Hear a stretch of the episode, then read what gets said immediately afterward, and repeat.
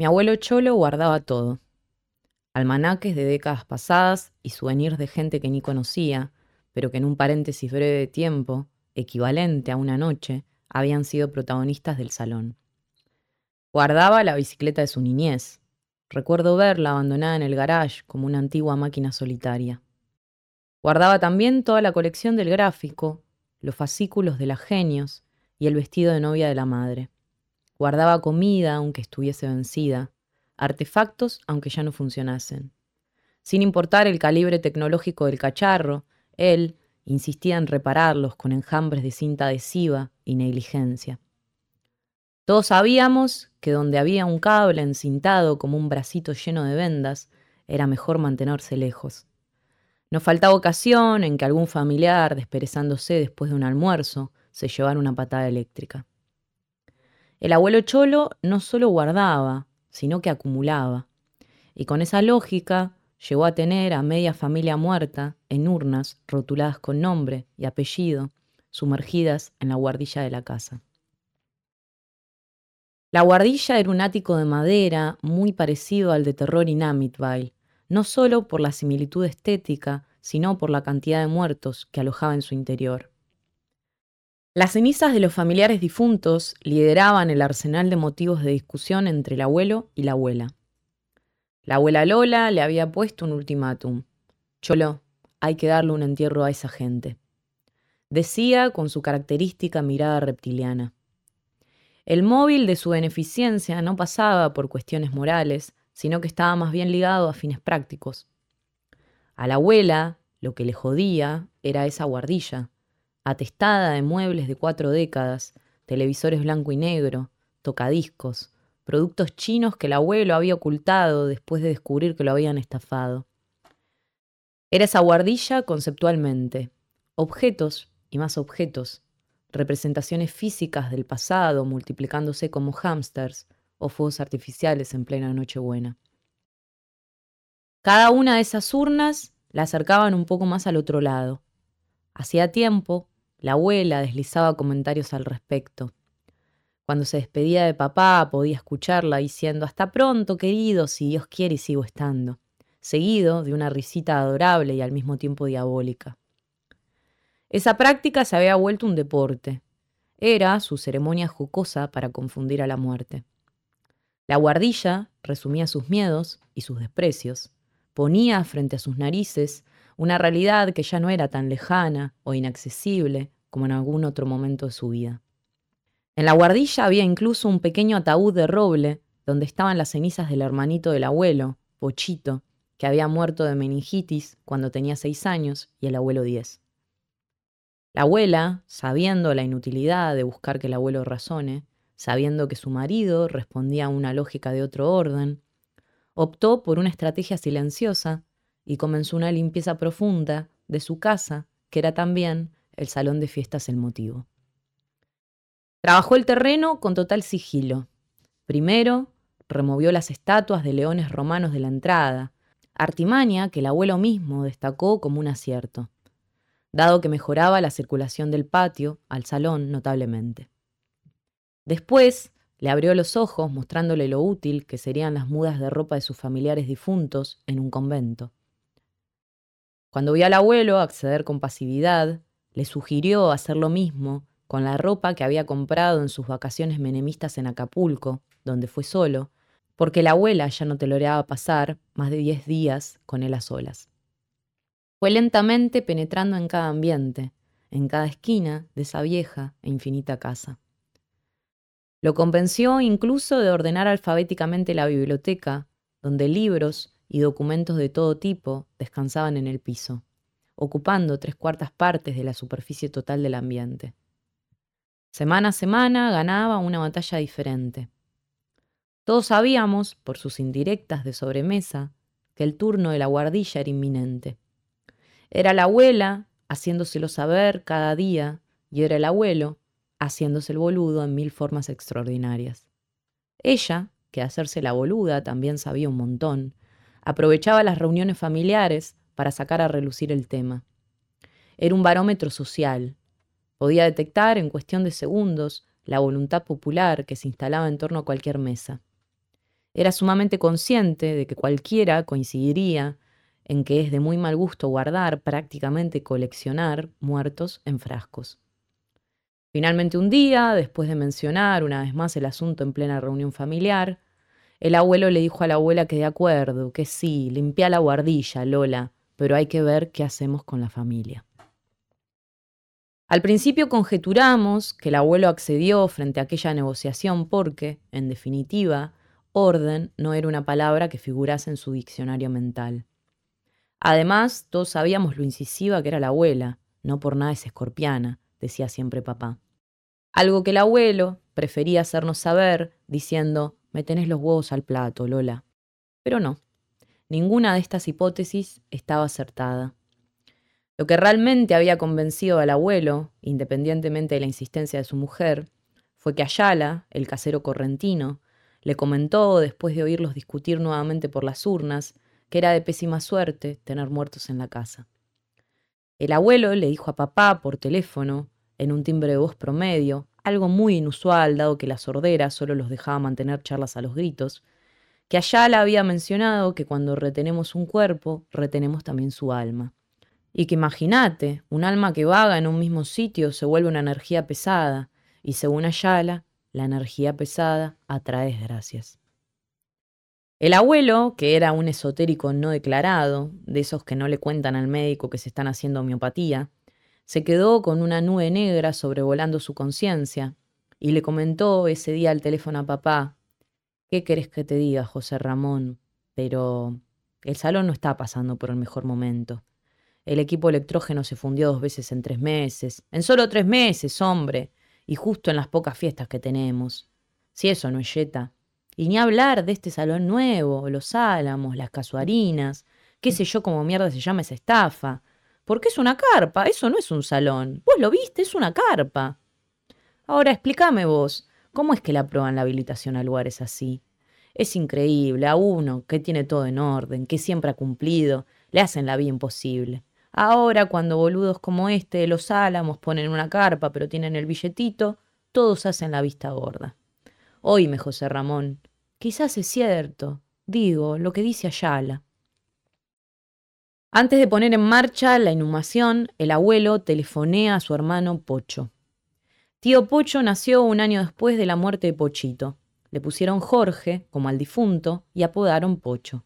Para diferenciarlos, el vivo era Pocho y el muerto Pochito. El abuelo no tardó en explicarle lo que estaba pasando, fue directo al grano.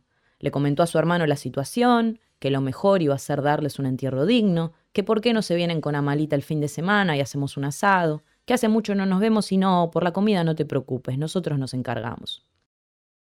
El plural nosotros era el singular Lola, que con tal de poder extraer el cementerio familiar de su casa, podía cocinar para tres generaciones enteras, incluyendo a su cuñada, Amalia, con quien solo se ponían de acuerdo a la hora de fenestrar a la afinada madre de sus maridos, Julia, o como todos llamaban, la abueli.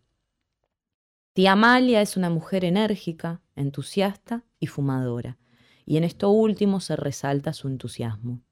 Trabajó toda la vida en una escribanía de once. Le va bien, dicen. Gana cuatro mil dólares al mes, dice ella, en un año nuevo medio copeteada. Se levanta al alba, de lunes a viernes, y vuelve con el pan ganado, pero también con la noble convicción de ser una de las pocas mujeres de su generación que le dio la espalda a los mandatos patriarcales. Fue tío Pocho el que dejó de trabajar para dedicarse de lleno a la crianza de sus hijas Marianita y Pilar. Tía Amalia es pie de pul y labios rojos, siempre prolija, con su corte garzón y manos hechas, rojas como los labios, siempre tirando frases filosas con un cigarrillo en la mano. Tía Amalia me cae muy bien, la veo pocas veces al año, pero la quiero. A los ocho años, querer no supone tantos problemas. Tía Amalia habla florido y nunca escatima insultos. Usa, sobre todo, las palabras mierda y soretito. Ay, soretito, tu tío es sordo y no te escucha una mierda.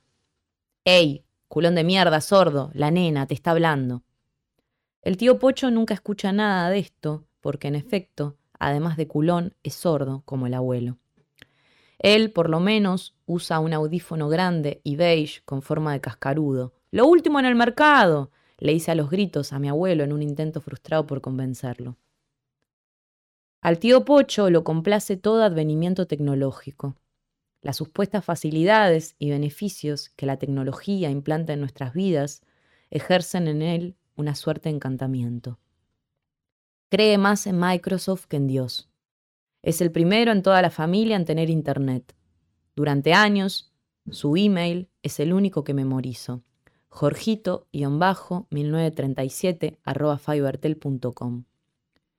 Cuando por fin Internet se democratiza y llega a tierras morenenses, comenzamos a recibir sus correos electrónicos con regularidad. Brindarle el mail personal a mi tío abuelo es abrir la caja de Pandora. Manda de todo. Cadenas religiosas, esotéricas, de la buena fortuna sin ninguna deidad, chistes, artículos de interés, todo lo que su psiquis categorice como material digno de ser reenviado. Sobre los títulos originales de los asuntos del forward, siempre agrega algún comentario personal. Muy divertido. Besos a la fría, petit pibita. Impresionante para pensar. Saludos por allá, periquita. Cariños chiquitita, mían la tía Sorete. Con los años, las redes sociales donde nos comunicamos con el tío crecen vertiginosamente.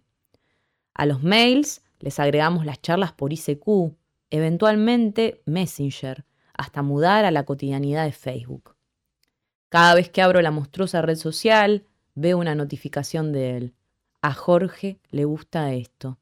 Jorge ha comentado. Jorge publicó en tu muro. En sus comentarios siempre hay algún tipo de reflexión humana presente. Muy bueno, íntimo y veraz. De mis sobrinas nietas de entre 20 y 30 años, eres mi preferida. Bellísima, los genes dando siempre de qué hablar. Me resulta difícil no querer a alguien que se tomó muy en serio la vida a la hora de envejecer con sabiduría. Te comparte en el muro lo que le parece que te puede llegar a gustar. Sube temas de Tina Turner, se hace presente en una red social como pocos han logrado. Lo conocí así, al lado de una computadora, charlando de cosas que ya pasaron. Los Guillén son gente nostálgica. El abuelo Cholo guarda cosas, mi padre, dinero, el tío Pocho, recuerdos. Y yo, bueno, lo mío han sido siempre las historias. Él defiende su sedentarismo explicando que es producto de los problemas de cadera, pero cuando tenía la cadera bien tampoco era precisamente un ser atlético, según papá. Dice que Pocho siempre fue rata de biblioteca, que en vez de hacer algún deporte como cualquier pibe normal, él jugaba al ajedrez. Por lo que sé, Tío Pocho se recibió de abogado, pero nunca ejerció. Lo suyo fue demorarse en música y obras de teatro, cuidar a sus hijas y sentarse a leer por horas. Sostener libros como tibios animales que cuida, sin noción alguna del resto del mundo. Tío Pocho es el único que en mis cumpleaños me regala libros. Me gusta verlo, tanto como a la tía Amalia, pero un poco más. A los ocho años, verlos equivale a ir un cumpleaños con pelotero o faltar a clases un día de lluvia. El abuelo invitó a toda la familia a la jornada de exhumación. Estaban la fauna de tías, Silvita, Oti, Andreita y Anaí, mis primos, nosotros, los abuelos, y restaban llegar Pocho y Amalia. Lo primero que se encargó de decir tía Amalia al pisar la casa fue Llegamos tarde porque Culito se niega a dejarme manejar a mí va dos por hora. Che, Lola, traje unos bocaditos de queso y un vinito. Si nos juntamos a enterrar gente, por lo menos que no sea tan deprimente. Tía Amalia es así, una vitrina exhibiendo verdades las 24 horas del día, de esas verdades que molestan, que incomodan. Hicimos lo que hacíamos cada domingo. Charlamos de nada y de todo. Aparecieron anécdotas irrisorias por parte de mis tías, las inevitables y predecibles charlas de la situación actual de Racing. El abuelo Cholo y el tío Pocho se habían internado en el segundo litro de tinto. La charla había comenzado como todas sus conversaciones, en un volumen tan alto que podía perforar las paredes del tiempo, hasta llegar a esos años dorados que los unían de modo irremediable. Parecía que la reunión se olvidaba de su identidad original, cuando Pocho preguntó por qué el entierro, ¿Por qué ahora, después de tanto tiempo? El abuelo le comentó al tío las declaraciones de Ayala, el casero correntino. El tío Pocho cuestionó la fuente. ¿Toda esta movilización por lo que dijo Ayala? Si no más que un borracho, digno personaje de la corte de milagros a la que sos tan proclive, cholo. Con todos juntos no hacen uno presentable. Al abuelo Cholo no le incomodó esa acusación. Era un hombre que dejaba espacio para las críticas o las revisiones. Su sordera fisiológica había comenzado prematuramente en una conciencia impermeable. Como si Polcho nunca hubiese emitido una opinión, al abuelo se le vació la cara de gestos y le dijo al tío que bueno, que ya estaban ahí y que era hora. Pocho, que podía esbozar un sentido común admirable, también cumplía con el pacto de camaradería que existía con su hermano desde tiempos irremontables. Por eso perdió rápidamente el semblante cuestionador e inmediatamente adoptó modo velorio. Fueron a la guardilla el tío Pocho, papá y el abuelo. Bajaron con el pequeño ataúd y extrajeron las urnas de Mingo, el tatarabuelo, de los bisabuelos Pepe y la abuela y Julia. De un compartimento sacaron la urna de Pochito y un pequeño frasco donde reposaban las cenizas del Nash, el primer ovejero alemán que la familia tuvo. Papá se encargó de la excavación el abuelo Cholo sugirió que fuera en el jardín. Dijo que era de lo más pasable, por las flores y la fuente. La abuela dijo que bajo ningún punto de vista, en cualquier lado menos en las rosas, que algún día sus cenizas irían a las rosas, sus rosas, y lo último que le faltaba era pasar la eternidad junto a la abueli. Tía Amalia sugirió el jardín trasero, cerca del cerezo, pero el tío Pocho dijo que no, de ninguna manera, Ahí está el grupo electrógeno, es de muy mal gusto. Tía Amalia revolvió los ojos y se prendió un cigarrillo. Al final, se decidieron por el roble ubicado junto a la escalera, una escalera romana de los años dorados de Hollywood, que el abuelo decidió levantar para conducir a los invitados a la terraza. Al abuelo Cholo no le gustaba mucho la idea, y es que en las fiestas las parejas generalmente elegían tomarse fotos justo ahí pero frente a la falta de locaciones, terminó admitiendo que de las posibilidades era la más sensata. Mientras papá hacía el pozo, el tío Pocho y el abuelo Cholo debatían si enterrarlos juntos o separados. Llegaron a la conclusión de que a esas alturas diferenciar un cadáver de otro era complicado, así que decidieron enterrarlos a todos juntos. Papá le dijo al abuelo si estaba seguro, que después no iba a andar desenterrando gente y haciendo más pozos. El abuelo le dijo que sí, hombre, sí, terminemos con esto una vez. Ese día hacía calor. El sol de la primavera se colaba entre las ramas de los árboles. Las gotas de sudor rodaban por la frente de papá. La operación no era tan sencilla como parecía. Llegó a ser más de tres pozos. Raíces de árboles y cables aparecían para entorpecer el espectáculo semilitúrgico. Papá se secaba la frente con la musculosa, hasta que no dio más y se la sacó, dejando el torso al descubierto. Cuando terminó de hacer el pozo, le hizo un gesto al abuelo, un gesto que pedía conclusiones y ayuda, un gesto que advertía. La paciencia ya no tiene palabras, solo indicaciones precisas.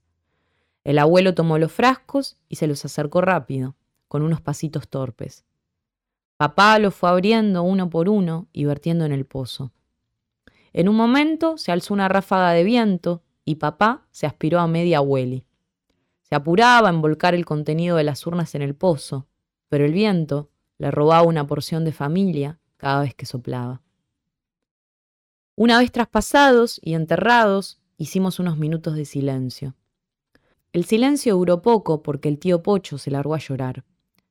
La tía Amalia lo miró indignada. Jorge, por favor, que esta gente se fue hace más de dos décadas. Pocho terminó de quebrarse. Bueno, tranquilízate, Jorge, ya, ya. Tiró el quinto cigarrillo al piso y lo abrazó. Tío Pocho lloraba moco tendido, balbuceaba los nombres de todos los difuntos, incluso de Pochito, a quien ni había conocido. Al rato, todo había vuelto a la normalidad, al menos a esa relativa normalidad que reinaba en mi familia. Pocho y Cholo discutían por Perón. La fauna de tías, los primos y yo jugábamos a la generala. y tía Amalia le mostraba a mamá las fotos de su último viaje en Grecia. Habíamos dado por finalizada toda esa extraña escena, hasta que irrumpió la abuela en el living.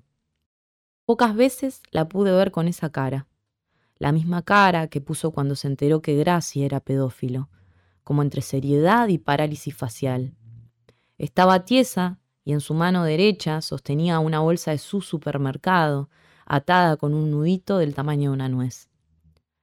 Había ido a cerrar la guardilla y me di cuenta que faltó Mario. Menos mal que lo vi. ¿Cómo Mario? ¿Mario hijo o Mario padre? le preguntó papá a la abuela. Mario hijo. Chachi me lo dio hace ya mil años. Me dijo que era para que la familia esté junta, siempre viva, Chachi. ¿Qué cosa, Lola? preguntó el abuelo Cholo, siendo una vez más privado de la coyuntura en la que estaba contenido a causa de la sordera. Que faltó Mario, Cholo, no enterramos a Mario hijo, dijo la abuela, elevando la voz para que las reiteradas preguntas de su marido no empeoren el panorama. Tenés razón, dijo el abuelo agarrándose la pelada, de aquella vez que vinieron con Amanda.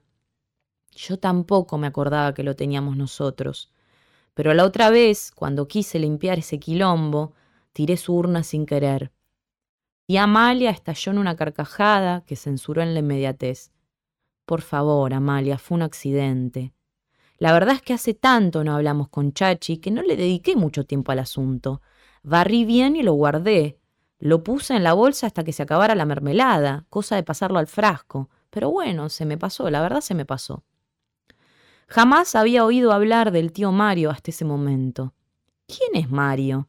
pregunta mi hermana leyendo mis pensamientos. A lo que tía Amalia contesta, no te perdiste nada, era un viejo sorete. Papá fue el primero en exponer su opinión. Yo no pienso ponerme a hacer agujeros de nuevo. Me tengo que ir a la cancha y ya estoy todo chivado. Menos para Mario, viejo mala leche. Me dijo que los Reyes Magos no existían cuando no tenía ni cinco años. Qué viejo jodido. Por eso te lo dio Chachi, mamá. Ni los hijos lo querían. La abuela, fiel a Dios y al sentido común, dijo que era cierto, que no podían pasar el día así, pero que por otra parte tirarlo a la basura le parecía un acto despiadado. Fue entonces que la tía Amalia sugirió, Che, ¿y si lo tiramos en la colectora? Con el viento que hay, se lo va a llevar rápido. Nadie se opuso. De cualquier modo, prácticamente nadie sabía quién era el tío Mario. Entonces, buscando un término breve, la muerte se planteó como un mero trámite. Fuimos todos a la entrada, que daba colectora, el abuelo hizo los honores abriendo la bolsa, inclinándola hacia abajo, dejando que la brisa hiciera su parte. La tía Oti dijo que preparaba la pava. Todos comenzaron a dirigirse a la casa, como si el mate fuese un pretexto válido frente a la felicidad que se instalaba en plena desgracia. Supongo que hacía falta, muy rápido, entrar en otra realidad.